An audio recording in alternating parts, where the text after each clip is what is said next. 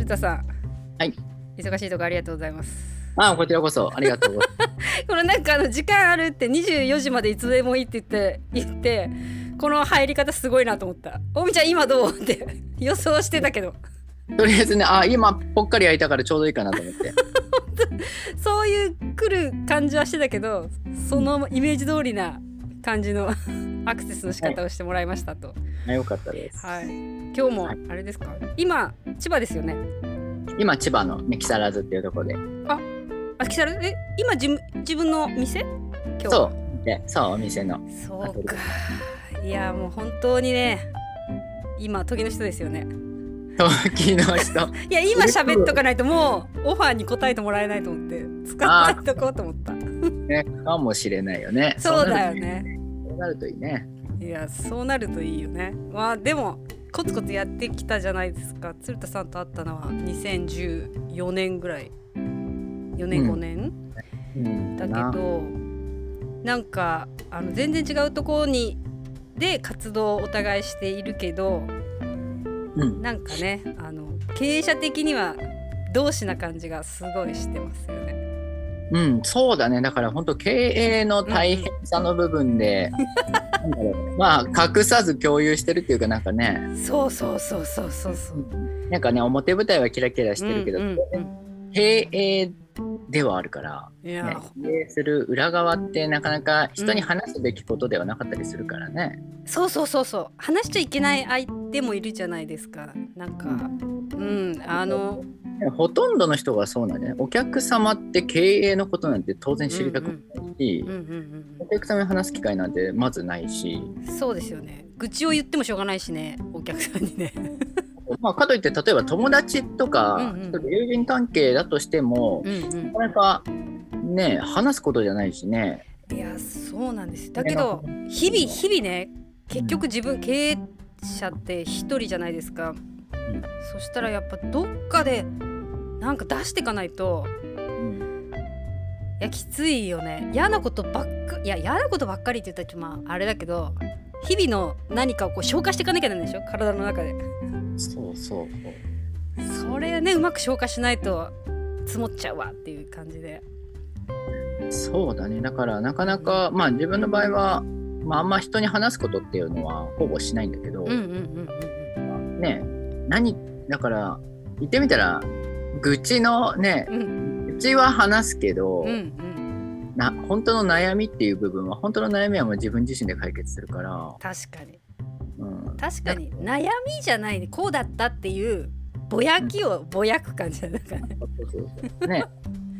でなんかなんだかんだ自分一人で、うん。経営者って基本的には孤独でねやっぱその世界で誰にも頼れなく、ねいかなきゃいけないっていう中でまあかといってそれが本当の意味で平気だって思ってる人とその孤独孤独イエーイって人はまあそんなたくさんいるわけではなくて、うん。本当はねえ、うん。いろんな人にね相談してとか頼ってってことはしたいかもしれないけど、うんうん。ね、その中でもできないなりにせめて愚痴ぐらい言わせてよっていう場はそうそうそうそうあるといいよね。いやーいいしなんかあ分かってくれる人見つけたみたいななんかこう二言ぐらいぼやきたい時にその相手がいるとかなり楽になれるっていうかそうそうそう。みたいな。ね。ねまあ、特になんかまあ不思議なもんでね。楽しい話の共有よりなんか強い辛い話の共有っていうかうんうんそれっていうのは、うんそうそうですね。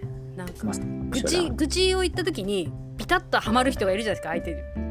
なんかその後すごい仲良くなるとかその後一緒に仕事する時ってなんかあの後でズレがないっていうか嫌なポイントが一緒なのでうんうん。なんか勢いのあってにこやかな人よりはうん、ちょっとは入り口ねむ重要だなっていう感じはしますね。そうだうね。んなんかほら私初めて鶴田さんと喋った時にあなんか意外にすごいなんだろうなお男男してる人だなみたいななんかもっと柔らかい雰囲気雰囲気ねああ雰囲気はね。雰囲気柔らかく柔らかいじゃないですか中性的だしでもなんか喋ってたらあ全然違うんだと思って燃えたぎるものがすごい体の中にあるなっていう。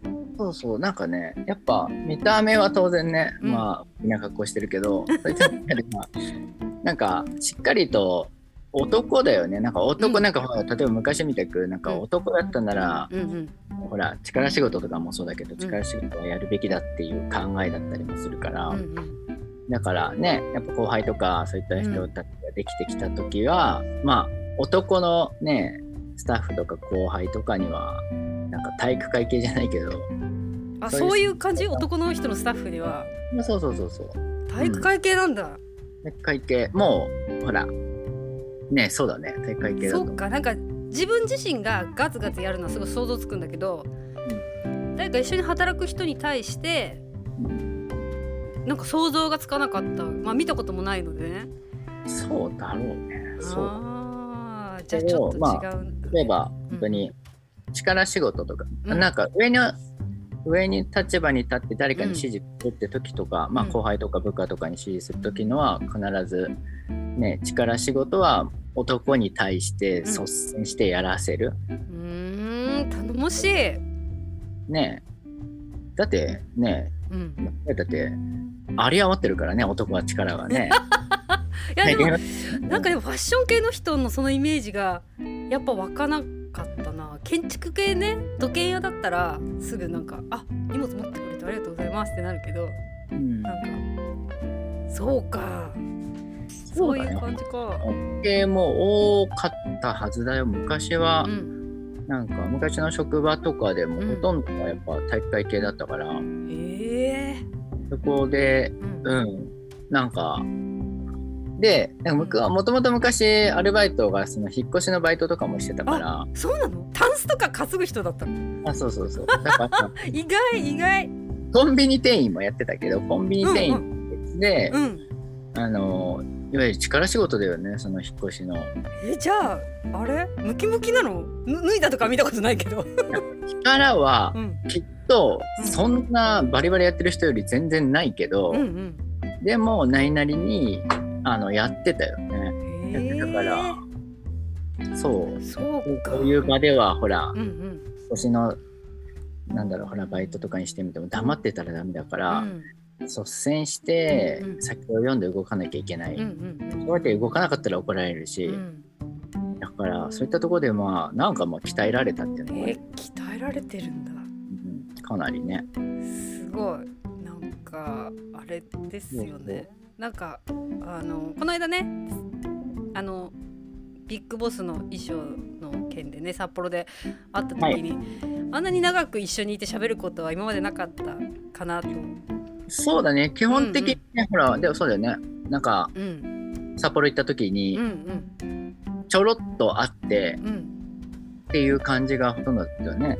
そうそうそうそう。なんかでもこう私だと大道ちゃんどんな人なんだろうみたいなうん探ってくれるっていうかうんなんかその辺すごく居心地いいなって いつも思います。なんか感情を優先してくれるっていうか自分相手の。そうあ本当。そうそうそう。ななんだろう。ななんかそうじゃない人っているいるんだよ。なんかねすごく察してくれるのが素晴らしいなと思います。そうだね。まあでも本当ほら、天保が、うちのブランドが立ち上げて、まあ出会ってね、出会ってあのね、北海道のいろんな人たちと出会ったんだよね。で、それ以降、まあ本当ほら、天保のうんうん洋服とか、ほら、なんかイベントで取り扱ってくれてたりしてたでしょ。なんか、うんほら、あと、デコツエとかね。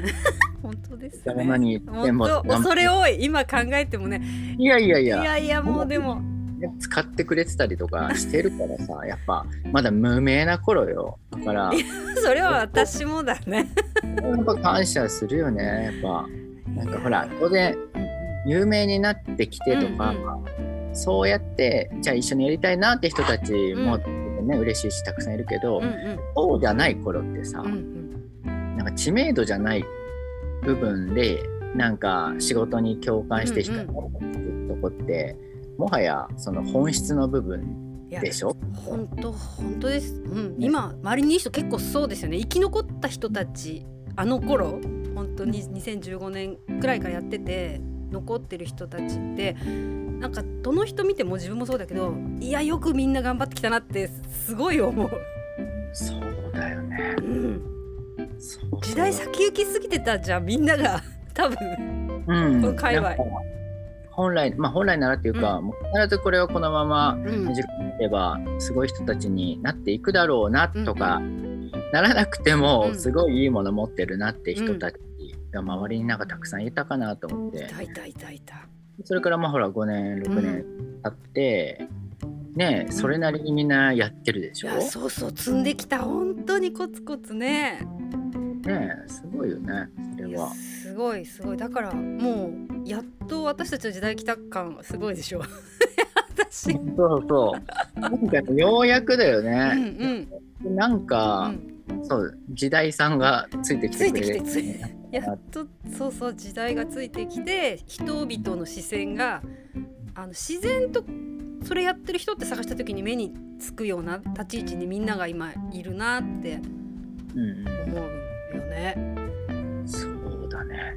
まあかといってなんかまだドッカーンしてなんか すごいすっごい大成功っていう何かを掲げてるっていうとこまでは、うん、なんか誰しもが至ってないかもしれないけど。うんうんうんうんうん、でもなんか結局コツコツこそが最大のなんか手堅い階段っていうか地べたっていうか基盤っていうか、うん、まあ今までやってきたことをこれからもやるっていうねみんな感じなんだろうと思うけど、うんうん、なんかそれにしてもねちょっとあれですよその鶴田さんが時々メッセージをくれるそれでね私もなんかこう自分に気合が入るっていうかね、うん、そうだよね よしみたいな。ちょっとね、そうだよね。俺も、ほら、いろいろ聞きたいって時とかにね、うん、情報欲しい時とかに、ね、メッセージ送って、ほら、大、う、見、ん、ちゃんの場合は、あれじゃない、その、返事早いでしょ、返事が。そういうレスポンスね。だから返事早いのすごい助かるよね。ああ。スピード感でいろいろやってるから、そう、ね、すぐ聞きたいって時とかにはね。市場調査的には大体分かってる範囲で。そうよね。情報はな結構やっぱ入れてるよね。職業柄だと思うけどさ、なんかね。あ、うんうんうん。すごい情報通と人脈がある。まあだから結局情報を集めるためにすごい時間かけてるよね。情報の収集の時間ってすごくあれじゃない？こう見づらいっていうか自分はすごい時間かけてるじゃない？なんか仕事今日してなかったなとかふと思うけどでもちゃんと情報を拾いに行ってるっていうか。そうね。うん。なんかもっと情報を価値にうまくやっていかないととは思う。うん、だから俺も今本当いろんな情報を常に入れてるけど、うんうん、結果そのそれが世間的に見た時には、うん、もう何やってるんだろうとかね、うんうんうん、ことばっかりだけどもう今はほら最近もずっと漫画を必死に読んでるから。こっちに来ました、アニオタ的な。漫画なの？アニメじゃなくて漫画なの？漫画本？漫画？うんうんうんうん。そうそう。漫画は漫画は何よりの教科書だから自分の中で。ああそっか。え今何見てんすか？今たくさん何見てるいろいろ？あ何系好きなの？私結局私アニメ好きなんだけど結局ものづくり系が好きなんだよね、うん、何か作る系とかあの錬金術師的なものだったりそういうのハマっちゃうんだけど。何でも何でも読む中で、うんうん、特に歴史とかそういうのが大好きだ。そうなんだ戦国っていう映画は、うん、映画じゃない漫画見てるのは、めちゃくちゃそういうの歴史？なんか昔からほら大河ドラマとかすごい好きで見て、うんうん、いろんな描写はあると思うけど、うん、この戦国っていう漫画の描写はなんかすごくて、うん、なんかあの豊臣秀吉とか織田信長の時代の戦国権兵衛って人。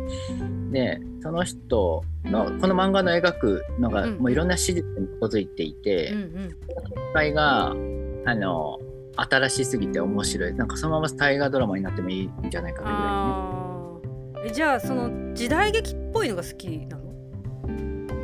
その時に、うん、当然いろんな時代劇なんて、今のまで「ワンピースとかも全部読んでるし、うん、けどそのそのなんだろう戦国時代っていうのは、うん、なんかもう自分たちと似てるなって思うところもあったりして、やっぱ一つのね天下を治めようとして、いろんな戦術を練っていく。で、うん、織田信長軍にしてみてもほら、うん、2,000人の兵で1万何千人と戦うとか、うん、でそれが正面衝突じゃ負ける。じゃあどうやったら勝つことができるかっていうのは本当にやっぱ今の今でも本当に参考になるようなことばっかり。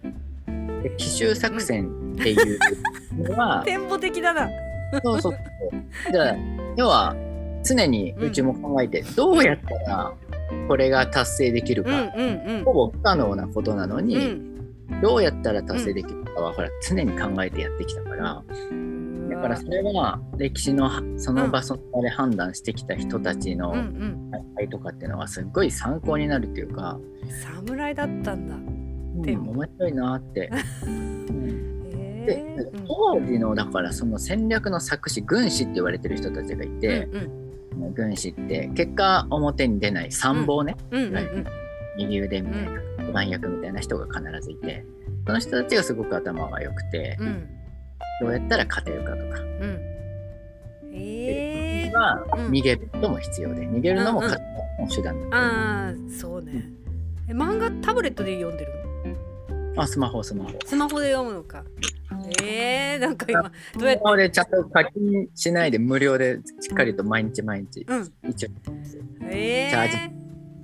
そういうことかなんか私がアニメを見るときは結構現実逃避したい時に見ちゃうんだけど、うん、あのアニメが大好きすぎて15秒ぐらいでそこの世界に入っちゃいけるのね。嫌なことがあってもふっと入っていけて、うん、こうパッと忘れられる。それ でやめられなくなって気が付いたら朝4時ぐらいになってて仕事で朝4時まで仕事することないんだけど、うん、そういうとこに入っちゃうとパッとその中に入っていけるのがあのアニメ見る率が多いと疲れてるなってこう自分の指標指標になってるんだけど。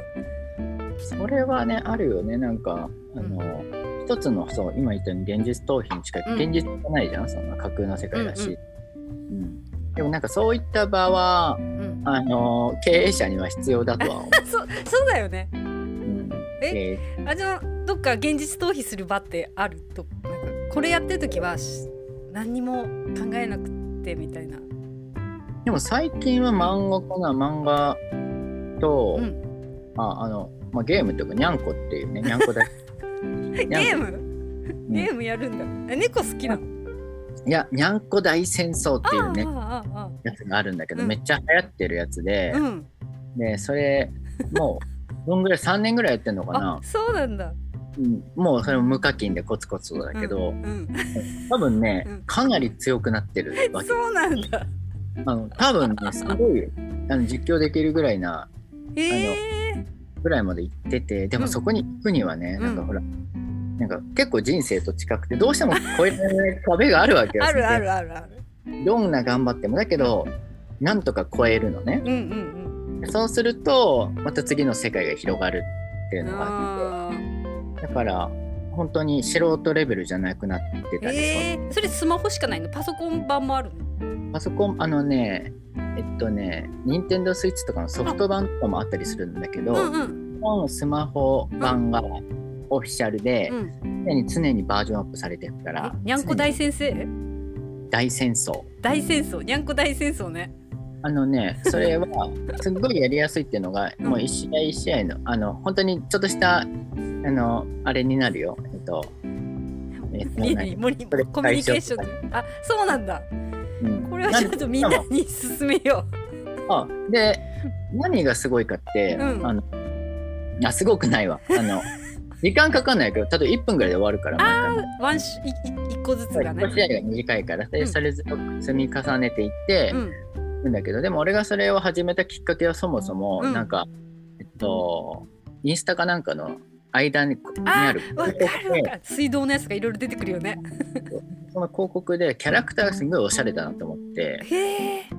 ちょっと安っぽいキャラ設定とかじゃなくてこれすごいなってちゃんとキャラクターデザインがいるんだっうんうん、面白い設定だったり、なんかここもすごいのが、にゃんこ大戦争って語りまくってるけどあれね。これなかなか聞けないよみんなね。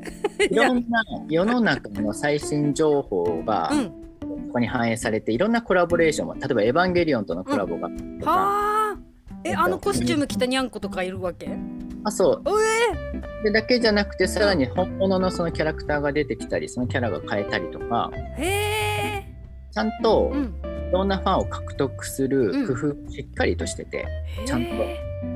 それがすごいよ。そのコラボ規模がもうかなり初音ミクとかもあるし、うん、あ本当でなんかだからそういう興味関心から入ってなるほどで会社がポノスって会社なんだけど、うんうんおみちゃんちょっとぜひ調べてもらって。社名までわかるんだ。ポノスね。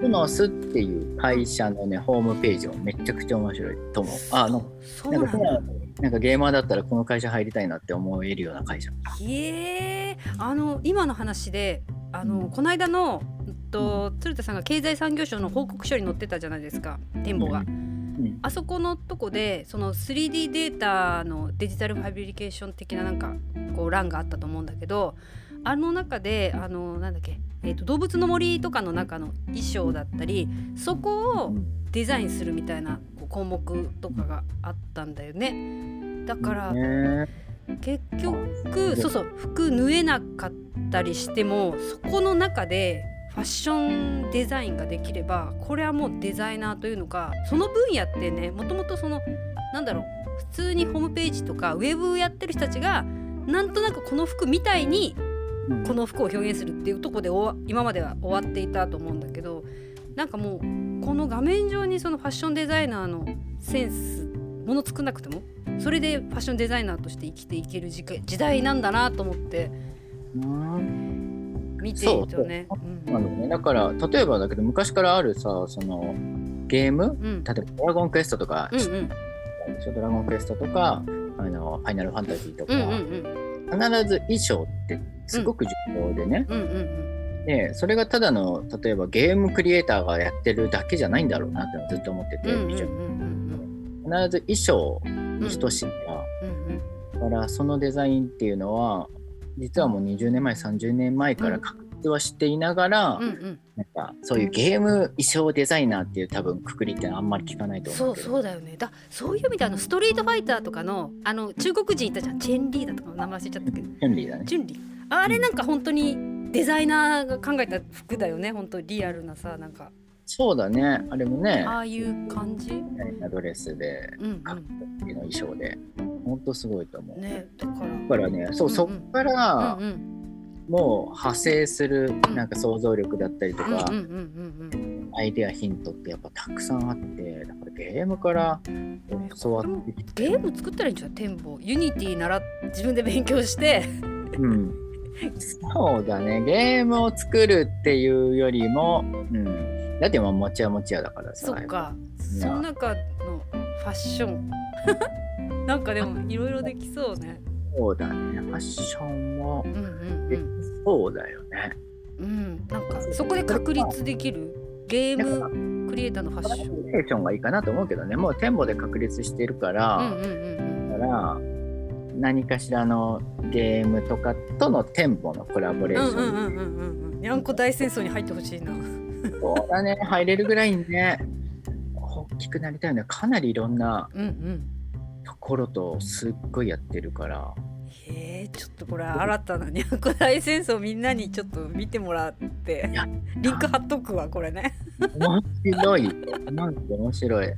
いや本当そうホノスっていう会社が、えー、なんかももしねその例えばそういうことができるパソコン上でそのデザイナーができるんであればその私がやってるユニバーサル e スポーツとかそういういろんなデバイスを使って、えー、パソコン操作するってなったら本当に目の玉だけ動く人たちがどんどんデザインを画面上できて、それを売ること、まあ、NFT みたいな感じになって今の時代だったらなっていくとか本当になんか境がなくなっていろいろできる広がっていくかね。本当そうだと思う。なんかほら、現実ではできないことが、うんうん、こういうさ、うん、もう一つの世界でメタバースみたいな世界だったら、うん、天井下以上に動けるよね。ね。それがやっぱすごいと思う。メタだよ次つ展望メタを待ってる。なんかねいろいろ勉強してるんだけどね、うんうん、勉強していろいろ調べたりとかしたりしてる中でやっぱなんかよくわかんないよね。そうね。別に1番じゃなくてもいいからね。2番手3番手こう土壌ができてからやっても遅くはないかなと思う。ねやりたいんだけどね。やりたいけど、うんうん、まあ残された時間とこれで、うん、残された時間？残されてもほらそれはねほらいつまでも。いやそれはあるけどちょっと10年違うな。先に頑張る私。その時から限られた時間をそういう学びをするのか、発信する場合になるかって言ったらまあおそらくね発信する方にかなとは思うよ。そうだね、えー、なんかそのあの経済産業省のね報告書ではあこれでだんだんつながってくるなっていう感じがひしひしと、うん、うん、私のとこにはその障害者の人たちがいろんなデバイスを使って就労するためにはとかなんかそういう、まあ、お話だったりをつなぐとか仕事ないですかみたいなのを聞いたりするからそういうのでねキャラクターデザインだったらとかわかんないけどね。でどこに行ったら教えてくれるよとかなんかそういうのがもっと広がっていったらみんなのねなんかワクワクこれしか仕事場がないんだとかじゃなくてねできるかなっていう気がするね、広がるね。そうだね。だからそう新しい仕事のジャンルが確立しているところはあって、うん。うん、でもほら新しいのができると、うん、今まであったものがなくなるじゃん、うんうん、だからあの結果誰かがあのまああの悲しい思いをするっていうことにはなるんだよね。ずっとずっとをやってきた人がもうそれはもう潰さなきゃうんうん、新しい人たちへっていうことになっていくことが多いと思うんだけど、うんうん、そうじゃなくて、そもそもないところに仕事を与えるって方が良いと思うのね。ゼロを1にするっていう。うんうん1を1にしたらどっちをかを出さなきゃいけないけど、うん、0、1の場合は、ない人に与えてそうすると,、えーと、世の中経済を回す駒が増えるわけ。それが障害当事者って多くて例えばサーキットだったりとか、あのもうねもっと社会を動かすぐらいまでで偉大なる仕事をしている人たちに、まだまだ至ってなくて、それがそういうもともと一として見なされてない人たちが、うん、そこで初めて社会を動かす一つの力になるぐらいね、この歯車のちゃんと歯になるってことでしょ？こうぐるぐる確実になりうるんじゃないかなっていう、このジャンルがもっともっとなっていけば、うんうん、あのほらオリーさんのさ、うんうん、オリ姫、うん、のあのカフェ、うんうん、あ行ったことある？行ったことない行ったことないけど周りの人たちがみんな行ってていつもほら、うんうん、フェイスとかで上がってるのを見たりしてんだけど、うんうんうん、ね、ああいうなんてまさに働けない人が、ね、こうして働ける場があったりとかっていうのが、うん、一つのね先駆けだよね。そうだね。それがもっともっと架空の空間でとかになってきたら、もっともっともっといいよね。うん、ちょっとなんかまだまだいろいろなワクワクさせてもらえる展望鶴田さん。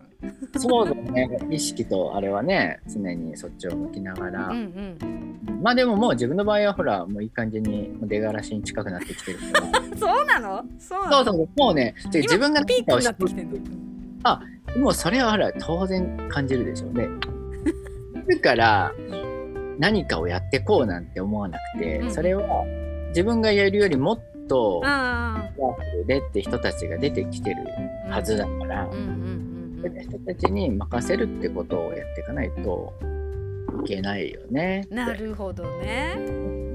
そうそうそうそう確かにそうだよね。もうこの音声も私が私のお葬式の時にみんなが聞いてくれてハッピーになったらいいなと思いながらずっともう1年続けているんだけどほらなんかちょっとえ今何人ぐらいやってるの？あうん。全然今日ね一昨年の9月からで123 150本いったかな。すごい、ね、もうだから誰が聞いてるとかじゃなくってまず自分が喋りたいから喋ってると、うん、で私が亡くなった後も音声が残せてまあなんたらいや後から聞けるとあの時どうだったんだ？みたいな。まあ親族もみんなそうですけど孫の代になっても自分のじいちゃんおばあちゃんはこんなこと喋ってたとか残せ残せるとか、まあ、喋ることで自分の脳みそがこうブラッシュアップしていくからその後の仕事の時もすごいいろいろ喋りやすくなるとかまあ自己研磨的な感じかな。あとなんかそれで張り切ってミキサーも買ったのでラジオもやりたかったし家でできるから。えでもだって今まさにそれでラジオあれでしょ？ほら渋谷のラジオ。そうだよそうだよ。ねえもう七夕でしたよ。渋谷の、はい、もう北海道にいながら渋谷のラジオのレギュラーになれるってなかなかない。すごいことよ。ちょっとこれ私これ今年は頑張るわ。やっと来たかって感じ。ちょねあれおみちゃんさちょっと聞きったのがさ、今さあれだよね 3D プリンターがもう4つ持ってる。3D プリンター4つをフルで動かしてそれに付随する機械もいろいろ持ってる。ああもうそれすごいね。なるほどなるほど。工場工場。マジで工場。あじゃあできるね。そうだよ。なんかやろうよ。1台か買いなよ3万円ぐらいの。いや作りあでも使い方さえ分かれば。うんできるんだね、そうそうそう。なんか最初のこれとこれ揃えてこうやったらいいよみたいなね。動き的なのはあの木更津まで行くので。あいやありがとう。すごいね。そっかそっか。そうなんですよ。興味あるから、うん、今年は孫が3歳になるので孫に 3D プリンターを買おうと思っててもうね。3D プリンター。そうで娘が30歳なんだけど娘に 3D データの e ラーニングを2本受けてもらったのであの孫が描いた絵を娘がデータ化して目の前で出してやるっていうのをもうこれ3歳からちょっとやや目の前でややってもらいたいなと思ってハイテクばあちゃん目指してる。ばあちゃんだもんねもうそうですよ。うちのばあちゃん家に 3D プリンター4台もあるんだとか言われたい。ね楽しくなるね遊び行くの。がそうそうそうあと大阪だから会えないんだけどまあでもねそういうことが目の前で朝考えたものが目の前に午後出来上がっててそれで何かねプログラミングの何かができるみたいな子供たちになっていくんだろうなと思って、うん、そういう感じです。あ楽しみだねそれ。うんなんかやろうやろうみんななんかあのいくらでもみんなやり方はみんなにこう伝授するので。その 3D プリンターとかをやっているこの、うん、の中では第一人者ぐらいに今やってるの。あ 3D プリンターであのみんなサンプラー作るけどそのものを売っちゃう人ってなかなかいないんです？うんうん、あのそんなことを知れば知るほどやらないから工業系の人は。そんなものを世に出すなんて。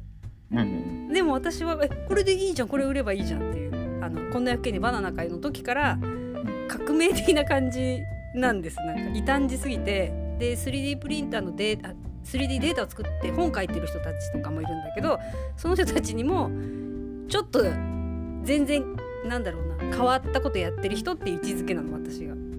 誰もやってないことをもう5年も前からやっちゃってる人みたいな。あいやすごいね。そうそうなんですよ。だからちゃんとしてる人はできなかったと思う。そっかそっか。異端児だからこそね。そうそう。あのこれでよしって自分で思ってるから売る、うん、そうなんですよ、まあ、ちょっとそんな感じでね。なんか多分そういう勢いが鶴田さんを見てるとあのなんだろう。安心するっていうか 私もこれでいいんだみたいな感じになる。何も縛られてないところは多分、うん、あの同じタイプのね同族なんだろうなとはね